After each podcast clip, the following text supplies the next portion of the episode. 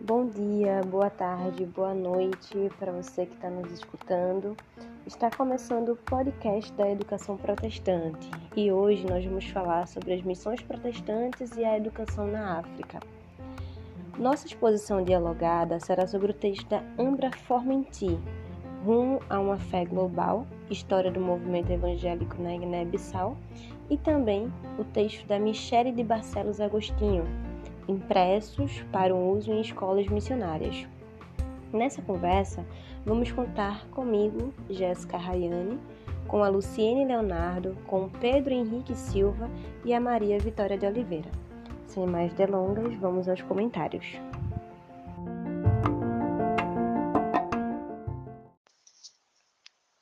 Meu nome é Pedro Henrique e eu vou comentar a respeito do texto da doutora Ambra Forment que se chama Rumo a uma Fé Global História do Movimento Evangélico na Guiné-Bissau. No início, ela propõe analisar duas linhas. A primeira apresenta duas estratégias, que são o preenchimento de lacunas do Estado por meio de ações sociais e a prática de evangelização como forma de redenção do Estado. A outra linha pode ser explicada a partir das vontades de expansão religiosa que os guineenses tinham e, junto a isso, o desejo de modernidade. Um exemplo bom para compreender essas duas análises é a história contada no texto, intitulada Limpando a Porta da Nação. Foi o ato simbólico que os protestantes guineenses fizeram dentro do aeroporto. Lavaram o chão lavaram o aeroporto, uma parte dele pelo menos, e cantaram louvores. Esse ato para eles tinha como como uma das finalidades uma espécie de purificação das pessoas que estavam é, adentrando na sua terra, né? na Guiné-Bissau. Então, esse ato apresenta para mim exatamente o segundo, a segunda linha que a autora acabou de falar, que é essa, essa vontade de fazer com que a Guiné-Bissau fosse um lugar melhor, um lugar mais moderno. E eles acreditavam que para chegar lá era preciso passar pela redenção. Mas com o passar do tempo muitas transformações ocorreram e a, a autora ela apresenta para a gente dois pontos. Dois pontos que para ela são pontos cruciais. Um deles se baseia na cena histórico-política e o outro com os processos globais. Vou tentar fazer um resumo aqui rápido para que a gente entenda esses dois pontos. No ano de 1940, o governo firma apoio à Igreja Católica ocasiona uma série de hostilidades com os missionários protestantes. A doutora Ambra Forment apresenta três fases na trajetória do movimento evangélico guineense, tomando como base a história oral e a literatura primária. São eles os primórdios, que vai de 1940 a 1974, a institucionalização de 1974 a 1998 e a expansão de 1998 até hoje. É, como se percebe, estou passando aqui de forma resumida alguns pontos e vou enumerar outros que dentro do texto aparecem como pontos relevantes para a expansão e a consolidação da educação protestante no continente africano. E os pontos que eu vou enumerar aqui, essa sucessão de acontecimentos, é importante entender que essa relevância, essa expansão e essa consolidação que existe da educação protestante hoje no continente africano, ele se dá exatamente pela sucessão desses fatos. De forma isolada, talvez não houvesse não houvesse mudança e transformação nenhuma. Mas todos, todos os fatos que ocorreram trouxeram a unidade e essa unidade trouxeram a transformação que é possível ver hoje. Primeiro, uma organização protestante oficialmente reconhecida pelas autoridades, sob o nome de Missão Evangélica, em 1946. Em, segundo, em 1980, a Igreja Evangélica da Guiné-Bissau emancipa-se da missão evangélica. Terceiro, 1990, a igreja tornou-se financeiramente independente. Quarto ponto. Por motivos políticos, a Constituição da República declarou formalmente a liberdade religiosa no Estado secular. Quinto ponto. Multiplicações de denominações evangélicas. Um ponto importante para a disseminação da educação protestante. Sexto ponto e último.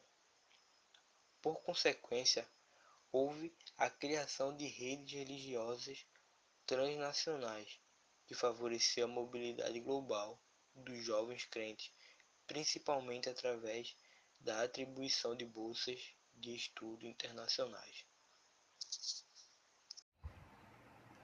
Bom, Pedro ele trouxe informações bastante relevantes para a gente e eu gostaria de poder contribuir, né, acrescentar mais algumas informações sobre a Guiné-Bissau e esse, esse período né, do protestantismo, né, o crescimento, a expansão dessa religião lá.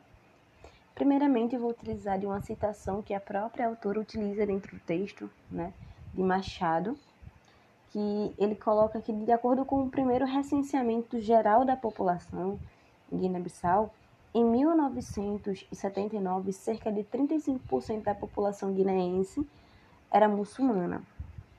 60% praticava as religiões indígenas e apenas 5% praticavam o cristianismo.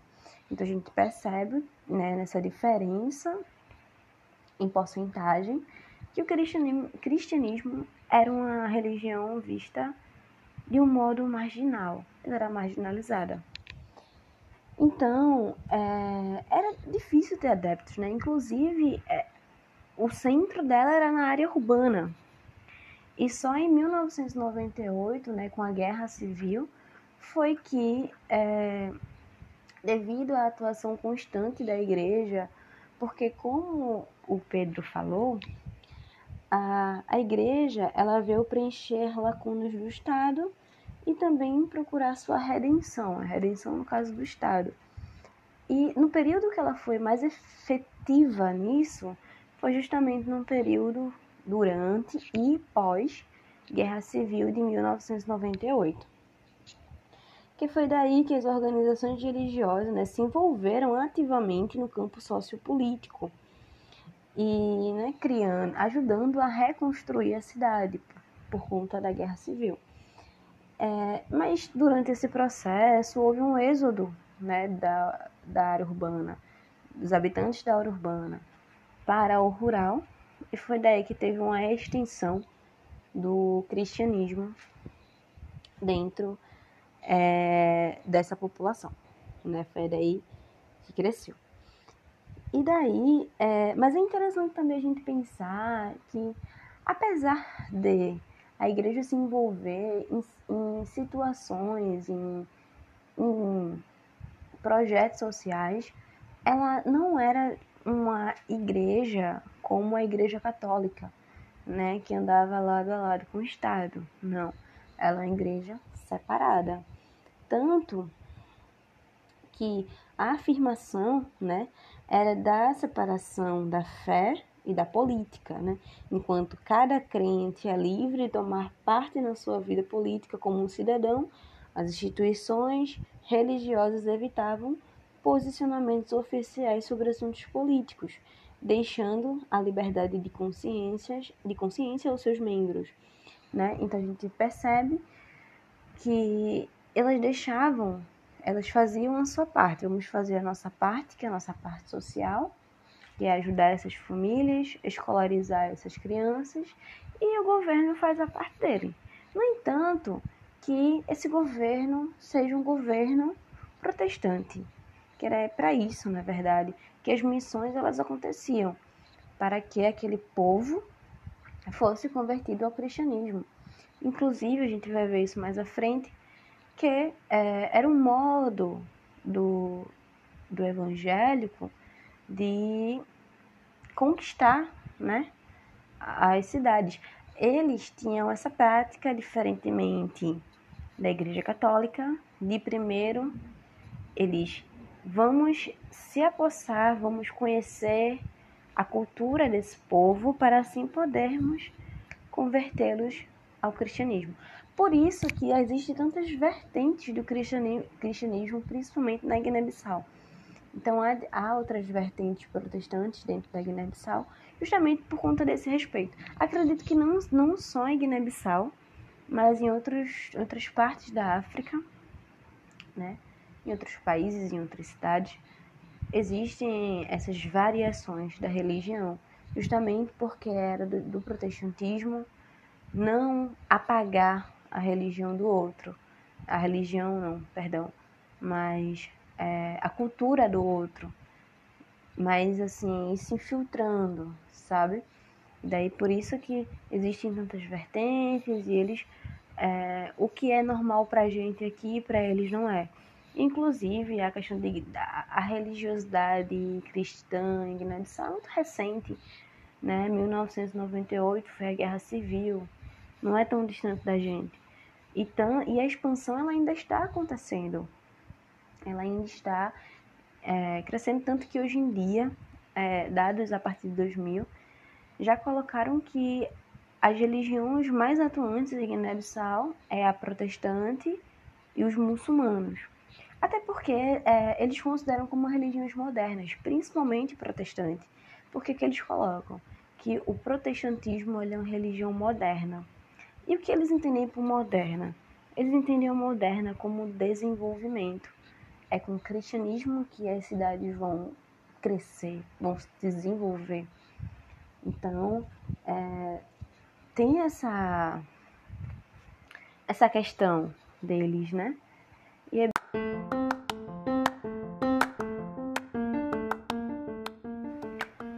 Vamos dar continuidade ao nosso papo e agora vamos falar sobre o texto de Michele de Barcelos Agostinho. Olá, bom dia, me chamo Luciene. Dando continuidade, eu vou falar um pouco sobre o texto 13. Como já foi citado no início, o tema impressos para o uso em escolas missionárias. É o caso de uma professora brasileira em missão protestante na escola portuguesa, da autora Michele de Barcelos Agostinho. Bom, o uso de impresso pelos cristãos protestantes é uma prática que remonta aos tempos da Reforma, e esse artigo tem o objetivo de refletir sobre algumas publicações que circulam nas escolas missionárias situadas no Planalto Central de Angola nos anos de 1920 a 1930. Sendo assim, ele é motivado pela personagem Selênia Pires Ferreira. Ela era pernambucana, professora em Campina Grande, na Paraíba. A partir da sua trajetória, é possível a gente analisar a atuação da missionária protestante em Angola e sua colaboração com o colonialismo português. Em 1929, a personagem se tornou muito próxima da liderança congregacional. Bom, e por que ela foi escolhida nessa missão norte-americana? Na verdade, ela tinha o perfil para o domínio do trabalho, pois ela era de cor branca, falava português e, sobretudo, era protestante, ou seja, ela era o exemplo da herança portuguesa oriunda da colonização no Brasil. A causa defendida pelos missionários ultrapassava as questões nacionais já que os objetivos maiores eram a conversão dos ditos pagãos ao cristianismo e a expansão da fé. Em 1929, quando a professora missionária chegou a Angola, estava em vigor o Estatuto do Indigenato, que estabelecia a segregação social nas colônias portuguesas e assegurava a política de assimilação, que consistia em educar e civilizar os indígenas para assim torná-los capazes de exercer a cidadania portuguesa. Esse estatuto ele delimitava os indígenas e os assimilados processos de colonização. Diferentemente do indígena, o assimilado era aquele que, sob a tutela do colonizador, teria adquirido as práticas e hábitos na cultura portuguesa. Os não assimilados eram usados como escravos e seus trabalhos forçados. As missões foram, foram muito importantes para esse processo. A missão protestante preserva a língua local, porém seu maior interesse é evangelizar. A autora fala que se não fossem as ações dos protestantes, muitas línguas locais teriam acabado. Então, né, para a gente começar essa nossa conversa, muito bem, é, é muito bom a gente entender os pontos fulcrais da primeira parte. Então a gente percebe na primeira parte a educação como ponto primordial. Afinal, evangelizar ou contar as boas novas é uma forma religiosa de educar, não é mesmo? A missionária branca, professora e protestante. No caso, no caso, Selênia Pires, né, ela era perfeita para as missões. Isso era o que deixava ela perfeita para as missões. E, e por ser um espelho de um trabalho moral bem sucedido também. A missão protestante, que nessa nova roupagem de colonização ainda se tem como orgulho a preservação do outro, exemplo desta premissa dita anteriormente é quando ela mesmo cita que a língua local poderia ter se acabado se não fosse o trabalho deles. A gente, de forma mais crítica, já entende que é porque é, também não era este o objetivo, né, de acabar com a língua, ou, ou porque esta, pelo menos, não se mostrava um obstáculo né, maligno, né, ou alguma coisa do tipo, para a evangelização. Essa sim que era sua real missão, né? Segundo a historiadora Maria de, de Conceição Neto, apesar do sistema de indigenato ter legalizado, aí já é outro ponto, a discriminação racial, na medida em que conferiu a cidadania portuguesa apenas aos brancos e de ter submetido quase toda a população a um estatuto jurídico que lhe travava a mobilidade social, paradoxalmente, as transformações é, as transformações econômicas e a difusão da educação cristã impulsionava, pois a educação era um fator decisivo na mobilidade social e a educação cristã auxiliou muito nesse processo sendo também uma oportunidade de ascensão social. Celina Pires Ferreira, né, atuou junto aos Ouvibundos, maior grupo no século XX. Segundo a historiadora Maria Cândido, a atuação na identificação de similaridades entre práticas culturais em grupos étnicos menores e que eram historicamente rivais contribuiu para a construção desta identidade, a construção da identidade dos Ouvibundos no caso, a gente partindo desse princípio, indo nesse sentido, o papel dos missionários foi crucial, né? É, na medida que foram responsáveis muitas vezes pela produção, pela sistematização de conhecimentos linguísticos dos nativos. Inicialmente, é, agora cortando já, né, que a gente já falou de pontos, é, de pontos principais da primeira parte, a gente indo para nossa segunda, adentrando ao nosso ao assunto, né?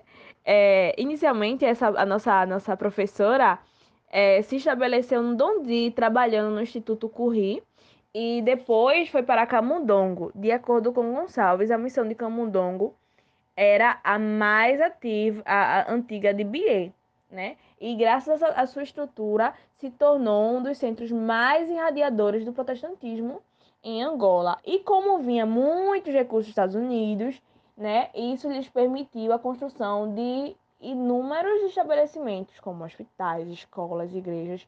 Aliás, também poderíamos citar as instalações de água e de luz privativo. Havia também na missão de Dondi, no caso, o Instituto Courrier e a escola Mins, que é, o primeiro era destinado aos meninos e, a, e o segundo às meninas. E tipo, havia outras tipografias missionárias de Angola, como a Missão Batista de Salvador e na Missão Adventista de Bongo. Como, tipo, é, a gente pode falar...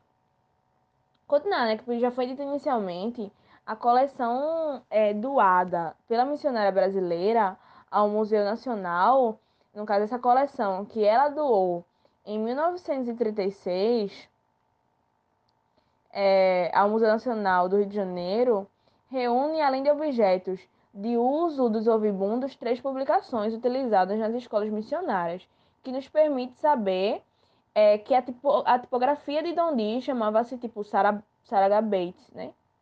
E aí a gente vai falar um pouquinho delas, né? Que eu acho que é muito interessante e que o texto ressalta muito, porque é através dela que a gente consegue um pouco entender como era o trato pedagógico, como o, o, a, a visão de mundo estratégias, né? Então, assim, é, a gente vai falar é, por ordem de impressão. É, é o livro Viovuzenge, não sei falar muito bem, mas é isto. É publicado em 1916 na língua Umbudu, é, pela tipografia Sarah Bates, é, de autoria de Mabel W. Stokey. Se tem poucas informações deles, né, mas a gente sabe que seu nome consta, o, o nome dela se consta na relação de missionários que foram enviados a Angola.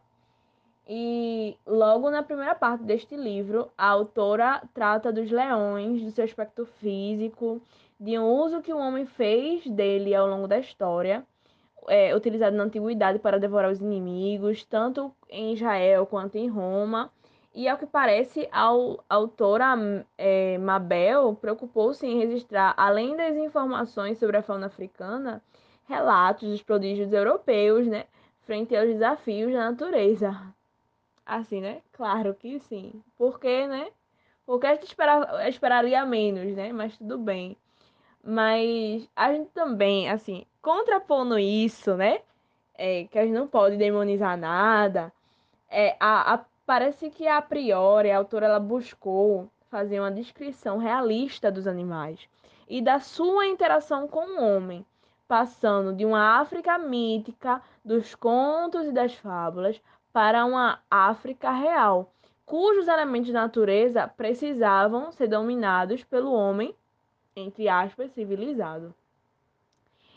A impressão seguinte foi publicada pela Sociedade Britânica, Bíblica Britânica e Estrangeira, publicada em 1923, em uma impressão bilíngue dos livros bíblicos que tipo eram os quatro evangelhos e os atos dos apóstolos, dos apóstolos reunidos em um único volume e escritos em língua portuguesa e em um budu. Inclusive, é muito bom pegar esse gancho para dizer que as formas de impressão das sagradas escrituras eram variadas. Poderia, sabe o que a gente vê hoje, às vezes, do Velho Testamento, do Novo Testamento, só dos Salmos e tudo mais? Era basicamente isso. Os volumes é, é, os volumes, tipo, muitas vezes não tinha a versão integral da Bíblia, só tinha a parte dela, é, parte delas, com volumes contendo somente, tipo, é, mas, tipo, poderia sim ser impressa toda a Bíblia, né? Mas, assim, quando era parte delas, é, o Antigo Testamento, o Novo Testamento, ou ainda apenas os Salmos, é, também é, poderia, uma segunda forma, eram os quatro evangelhos e os Atos dos Apóstolos. Por que isso? Publicar apenas parte da Bíblia era certamente uma forma menos cara de disseminação dos textos sagrados. E, afinal, assim, uma, uma, uma opinião pessoal também de, de talvez ser uma estratégia de uma facilidade de, de, da pessoa ler todo aquele conteúdo completo e de entender. E se for assim, se for a gente aplicar, né, que, que, ah, mas por que os evangelhos e, e só apenas os atos dos apóstolos, a gente precisa entender que o fundamento do protestantismo é a vida de Cristo. E quem é que conta essa vida de Cristo? Os quatro evangelhos, que vai falar de, em situações até do, do de, de pontos assim, de narrativas, mas a mesma situação, ou situações diferentes complementares da vida de Cristo. Então ele vai testificar sobre a vida de Cristo ali, que é, no caso, o fundamento da fé, né? Então, é, e também a gente tem que lembrar dos Atos dos Apóstolos. Mas por que os Atos dos Apóstolos? Ele liga o Evangelho às epístolas e também ao crescimento da igreja, ao crescimento do Evangelho, de sair de um lugar até Roma, que é, sair de Israel, sair dali tudinho, até Roma, né? E, e, e eu falo Israel porque no, no começo, né, em Mateus, a gente vai citando tudo aquilo Aliás, antes de Israel, na realidade, né? porque vai citando toda a trajetória, toda a é, genealogia de Cristo, vamos dizer assim, até, e os Atos dos Apóstolos já vêm com Roma, né? Até eles chegarem em Roma, é, que era o centro do mundo gentílico. Então a gente vai é, até um, um, ato de fé, né? Os Atos dos Apóstolos é um ato de fé. E por que não uma, uma roupagem antiga, uma roupagem. Não vamos dizer uma roupagem antiga, mas tipo. É, uma, uma forma bem, bem parecida com os missionários, né? Então vamos lá. A terceira publicação da coleção é o livro de higiene pessoal do reverendo William Willman, publicado em 1926, também pela tipografia Sarah H. Bates do Donde. Esse impresso é também bilíngue e ele tinha como subtítulo para uso nas escolas missionárias é, na obra, o autor publica o funcionamento do corpo humano, aponta as doenças que podem acometê-lo e orienta as formas de preveni-las, estabelecendo uma relação entre a higiene, a alimentação e a saúde. O conhecimento científico que ali era empregado também era para normatizar costumes e estava sempre integrado à prática pedagógica das missões. Desse modo, os livros doados ao Museu Nacional por Selênia Ferreira, possivelmente por ela usado como recurso didático, difundir as bases ideológicas do colonialismo, o discurso religioso e o discurso científico. É, é interessante a gente é interessante uma parte do próprio texto integral que fala assim, é, que é crucial para colocar, é, para se citar, né? que, apesar de respeitarem, em parte, a prática cultural dos africanos, não podemos considerar a ação missionária protestante como anticolonial. Ao contrário, o colonialismo caracterizou o trabalho das missões, que objetivavam introduzir nas sociedades tradicionais as práticas cristãs da civilização ocidental, visando a sua conversão, respaldados na ciência e na religião, Ainda que desvinculados do Estado português, os missionários congregacionais buscaram associar o universalismo cristão às particularidades da cultura ouvibundo, reinventando-a e expandindo-a. Nosso caso, Selênia Pires Ferreira foi uma agente brasileira a serviço de um projeto civilizatório, ligada a uma rede internacional de missões, fomentada principalmente por norte-americanos e europeus, Tendo trabalhado em Angola, ensinando a língua portuguesa, a professora missionária certamente acreditava, é, acreditava contribuir para a modernidade e para a cristianização dos ouvibundos, utilizando é, possivelmente é, como recurso pedagógico seus livros, que no caso a gente acabou de falar, né? E que trazem na folha de rosto a grafia manuscrita do seu próprio nome, Selênia Pires.